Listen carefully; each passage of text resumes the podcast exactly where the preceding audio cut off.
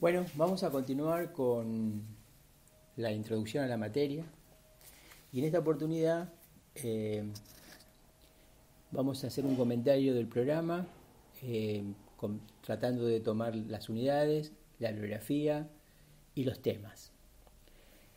Eh, es importante este punto y este desarrollo porque ustedes con esto se van a orientar muy bien sobre cómo encarar la bibliografía. Ustedes van a ver según lo que yo vaya comentando, qué bibliografía es más importante que otra, con cuál vamos a trabajar este, guiándolos a ustedes más este, decididamente, cuáles vamos a dejar poco, como no tan puntuales y, e importantes, y fundamentalmente eh, qué temas son los que conviene tener presente.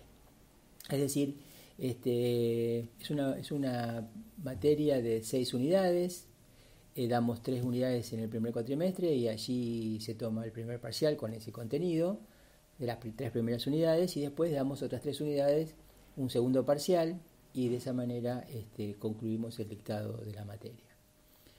Em,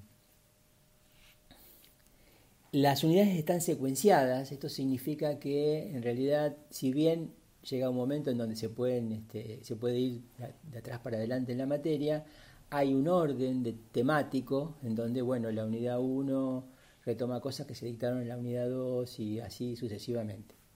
Esto es importante porque entonces significa que este, nosotros nos damos unidades totalmente compartimentadas, como ocurre en otras, en otras materias, damos algo que va este, complejizándose, enredándose, este, superándose, si se quiere, ¿no? Esos, temas se van superando a, ellos mismos y se van encadenando con otros y relacionando y se va formando lo que yo siempre llamo el mensaje que nosotros queremos este, transmitirles. Y ese mensaje lleva tiempo eh, en ser compuesto y en ser presentado, ¿no? Entonces ustedes van a ver que a medida que las cosas avanzan, van a ir pudiendo dar, van a ir pudiendo dar sentido a lo que hemos ya dicho, a lo que ya hemos tratado, a lo que a lo mejor en un primer momento pareció un, poco áspero y no tan este, amable, van a ver que con, la articulación de temas y con el tiempo y con las lecturas, las cosas se van a ir, van a ir cobrando sentido, podríamos decir en ese sentido. Por eso que digo, hay un mensaje que nosotros queremos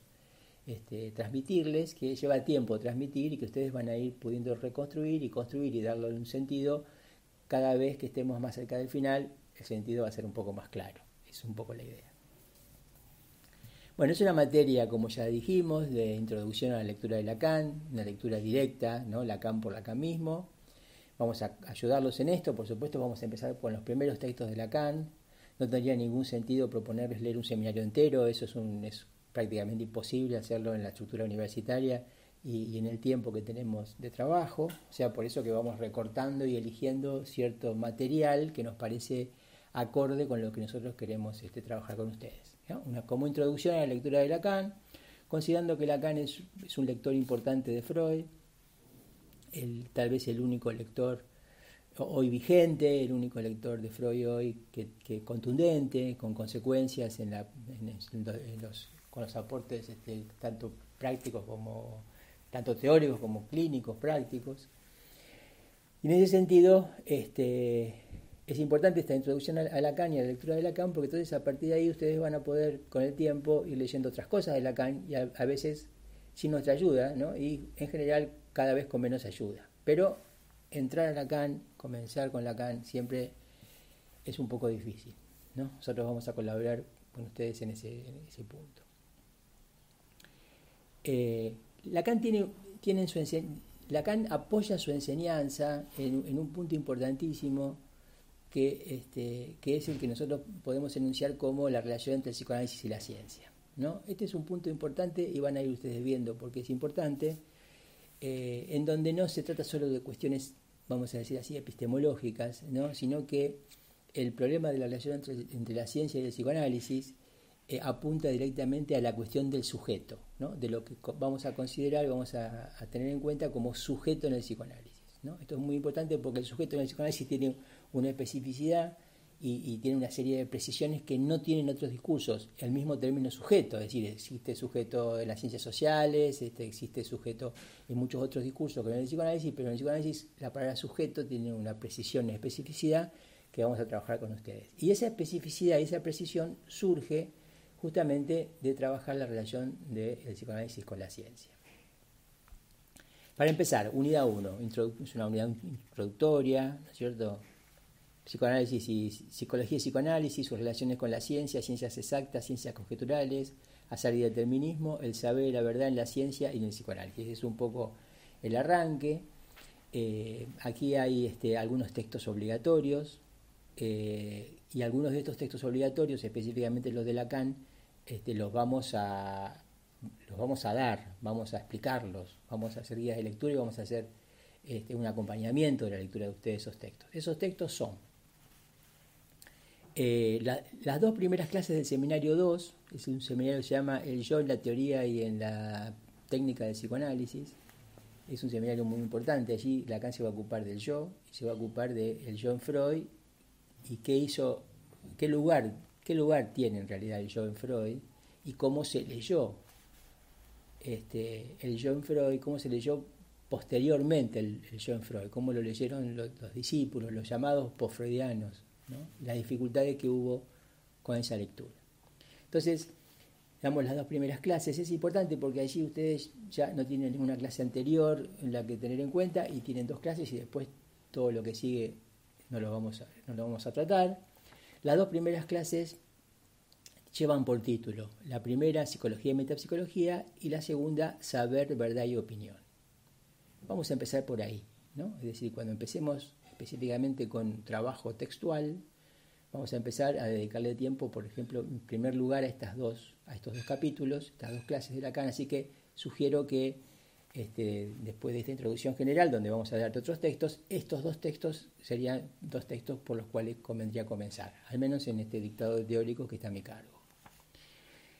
El otro texto, que también forma parte del mismo seminario, pero que no es una clase del seminario, sino que es una conferencia, una conferencia abierta a todo público, en donde se tratan algunas cuestiones conclusiones que se llegó, a las que se llegaron en el seminario, ¿no? se llama Psicoanálisis y Cibernética o de la Naturaleza del Lenguaje.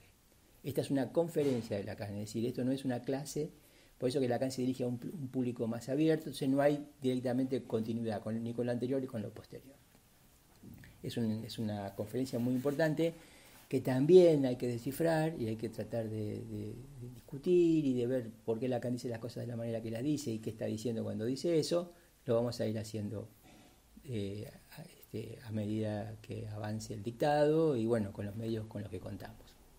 Y un texto nuevo que incorporamos que también vamos a comentar, que también es de, es de Lacan, que se llama Lugar, Origen y Fin de mi enseñanza. Por supuesto, si vamos a introducir a la enseñanza de Lacan, tiene un sentido que repasemos un poco lo que Lacan mismo pudo decir al respecto. Después hay otros textos, ¿no? que es la psicología de Canguilhem, lo deben de conocer de otras materias, una dificultad del psicoanálisis, que está justamente ligado a algunos comentarios que hace Lacan en psicología y metapsicología sobre Freud, es un texto de Freud, una dificultad en psicoanálisis, y de este, Alexandre Coiré, este, una, lectura de eh, un diálogo socrático que se llama el Menón.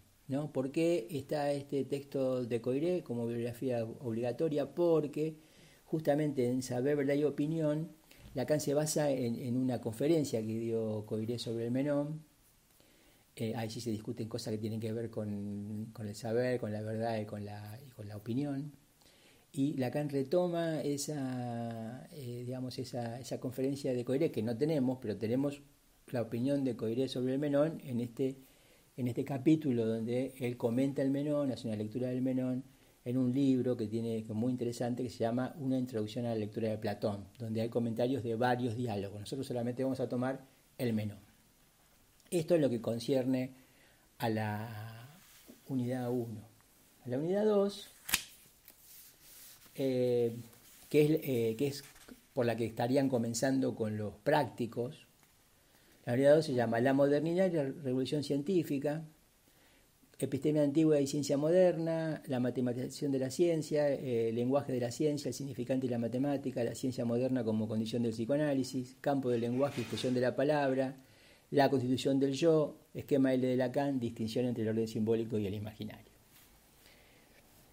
Como comentario, que es, como decíamos antes, es muy importante la relación entre psicoanálisis y ciencia en la enseñanza de Lacan, y vamos a, ustedes van a ir dándose cuenta por qué. Para eso es necesario que podamos tener en cuenta cuál, cuál era la teoría de la ciencia de Lacan, es decir, qué pensaba Lacan que era ciencia y que no era ciencia y cómo definía la ciencia de Lacan. Y en este trabajo Lacan se apoya mucho en eh, Alexandre Coiré, filósofo de la ciencia, para tener en cuenta qué ciencia, qué no es y con qué concepto de ciencia, con qué teoría de la ciencia se va a contrastar el psicoanálisis para llegar a la conclusión del psicoanálisis es ciencia, no es ciencia, es, un, es, un, es una pregunta importante, ¿no? ¿El psicoanálisis es ciencia o no es ciencia? Bueno, esa pregunta eh, que, la vamos a trabajar porque no es cuestión de responderla, ya van a ver por qué. Esta, pregunta está en el, en el, centro de la relación entre el psicoanálisis y la ciencia y todo este desarrollo hace directamente, este, lleva directamente, hace lugar directamente, lleva directamente al tema del sujeto. ¿no? de, una, de precisiones sobre lo que consideramos el sujeto del psicoanálisis. Sujeto para Freud, sujeto del, del inconsciente, sujeto del psicoanálisis, sujeto que es el sujeto este, que está en el centro de la operación analítica cuando se trata de su práctica clínica. Es por eso que, para ir delineando, si se quiere, qué pensaba Lacan de la ciencia, cuál era su teoría de la ciencia, trabajamos de Alexandre Coiré, la revolución científica del siglo XVII y aristotelismo y platonismo en la filosofía de la Edad Media, en estudios del pensamiento científico. Y trabajamos también eh, una clase del seminario 2, ya ahora discontinuada de la secuencia de las clases, así vamos a trabajar en general con las clases del seminario de Lacan, necesariamente discontinuada porque no podemos dar un seminario de una manera completa, y es este, el, capítulo 19 que se llama Introducción del Gran Otro. Es decir, allí este, ustedes van a tener un texto muy importante, va a tener que ver con la estructura, con lo que llama el Gran Otro en Lacan, este, y van a ver cómo los argumentos para introducir al gran otro hace necesario, le hace necesario a Lacan pasar por la problemática de la ciencia, de la ciencia moderna. ¿no? Entonces eso ya pone en juego su concepción de ciencia ¿no? en pos de dar cuenta justamente no de otra cosa como pasa en todo el seminario 2, de cuál es el lugar del yo, cuál es el lugar del yo en la estructura, podríamos decir así. ¿no? Y con qué, con qué no debe confundirse el yo. ¿no? Vieron que hoy yo nombré yo y sujeto, yo y sujeto. Bueno, el yo y el sujeto son dos cosas diferentes y van a tener este, una, posición diferente en la estructura. Eso lo vamos a ver a través de lo que se llama el esquema L que se trabaja en ese texto. Para que ustedes vean por qué el sujeto no es el yo y el yo no es el sujeto y pertenecen a, podríamos decir así, registros eh, diferentes. están articulados estos registros en la estructura, pero pertenecen a registros diferentes. Y después, en esta misma unidad, dictamos, este, revisamos, si se quiere, una, conferencia este, donde Lacan inicialmente este, plantea eh, que existe lo simbólico, lo imaginario y lo real. Así se llama la conferencia. Lo, simbólico, lo imaginario y lo real. Es una conferencia disparadora de la enseñanza de Lacan. Este, pero lo que es importante es esto, ¿no es cierto? Que nosotros vamos a este, trabajar la diferencia entre estos tres registros, lo simbólico, lo imaginario y lo real, porque están, son cruciales en lo que es poder este, dar cuenta de cómo Lacan organizó su enseñanza y cómo arranca su enseñanza y cómo su enseñanza permanece durante veintipico de años sobre este mismo eje. ¿no? Lacan siempre trabajó con este discernimiento de, inicialmente, cuando empieza su enseñanza, son registros, ¿no? el registro de lo simbólico, el registro de lo imaginario y el registro de lo real. Justamente porque tenemos que discernir el registro imaginario y el registro de lo simbólico, vieron que este, son tres registros, ¿no? Imaginario, simbólico, real, simbólico, imaginario, real, pero en verdad nosotros vamos a trabajar mucho tiempo sobre y mucha, con mucha precisión sobre la diferencia entre el registro de lo simbólico y de lo imaginario. Siempre sabiendo que hay un tercer registro de lo real que lo vamos a trabajar muchísimo menos, ¿no? Lacan tardó mucho tiempo en darle este, en dar precisiones sobre lo real, empezó dando precisiones sobre lo imaginario, perdón, sobre lo simbólico y diferenciándolo de lo imaginario. ¿no?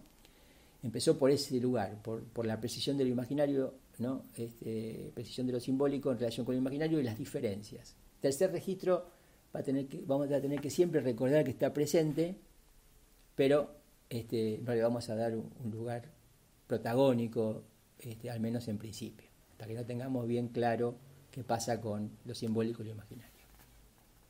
Y por esa misma, por esa misma razón, este, parte de la bibliografía obligatoria tiene que introducir textos sobre lo imaginario, entonces nos hemos, hemos reducido todo a tratar como Lacan trata la tópica de lo imaginario en el seminario 1. Cosa que ustedes ya tendrían que haberlo visto en otras materias, siempre encontramos que ahí hay algunos baches, así que volvemos a repasar la tópica de lo imaginario, la lógica de lo imaginario, cómo se constituye lo imaginario, qué significa, sobre qué está fundado, en su, en su lógica propia y en su lógica diferenciada de lo simbólico. ¿no? Lo simbólico este, tiene otra lógica diferente y es muy importante siempre poder situar qué pertenece a un registro y qué pertenece al otro. También hay un texto que, yo hice ahí para aclarar un poco este, la conferencia de Lacan. La conferencia de Lacan, lo, simbólico, lo imaginario y lo real, es una conferencia este, muy inicial. Lacan está investigando, tiene algunas cosas, va teniendo con el tiempo algunas cosas más claras todavía, y ahí hay algunos esbozos de lo que va a ser después. La, la introducimos por razones históricas y eh, la misma cosa que Lacan dice en esa conferencia, las dice en otros textos, tal vez mucho mejor que en esa conferencia, pero como esa conferencia tiene un final ligado, digamos, a este, una cuestión de, práctica, de cómo funciona lo imaginario, lo simbólico y lo real en, un psicoanálisis, ¿no? digo, de práctica clínica, entonces nos parecía interesante recuperar esa parte que, eh, que yo comento y explico en, un texto que llamé Teoría del Simbolismo a partir de los tres registros de Lacan. Importantísimo tener en cuenta esto, ¿cierto? Los textos, que son los que estamos contando, que son los obligatorios, que son los que vamos a trabajar con ustedes, que son los que ustedes van a tener como referencia más importante que las clases. Las clases son una referencia, pero los textos mandan. Los textos nos mandan a nosotros, los mandan a ustedes.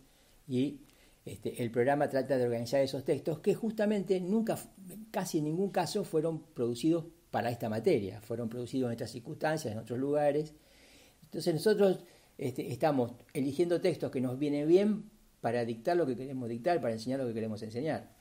No siempre los textos este, calzan perfectamente, con lo cual hay cosas en los textos que son más importantes y menos importantes, no por el texto mismo, sino por, por la utilización que nosotros queremos hacer de esos textos. ¿Cómo lo vamos a leer?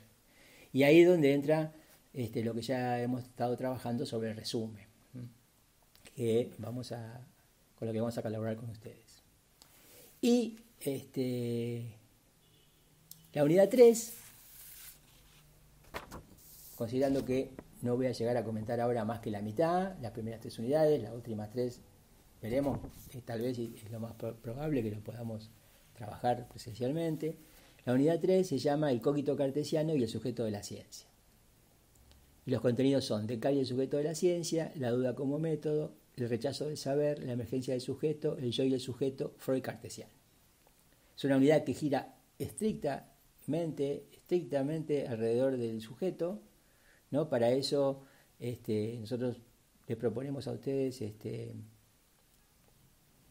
una lectura de Descartes, de las meditaciones de Descartes, que lo pueden haber hecho ya en filosofía, pero vamos a leer las meditaciones de Descartes y, lo más, lo más este, con, la con el mayor detalle posible porque Lacan utiliza eh, esta pieza filosófica de Descartes para mostrar que Descartes es el que es con quien se inventa el sujeto en la modernidad, ¿no? El sujeto que es el mismo sujeto que el del psicoanálisis, ¿no? Esto es muy muy importante.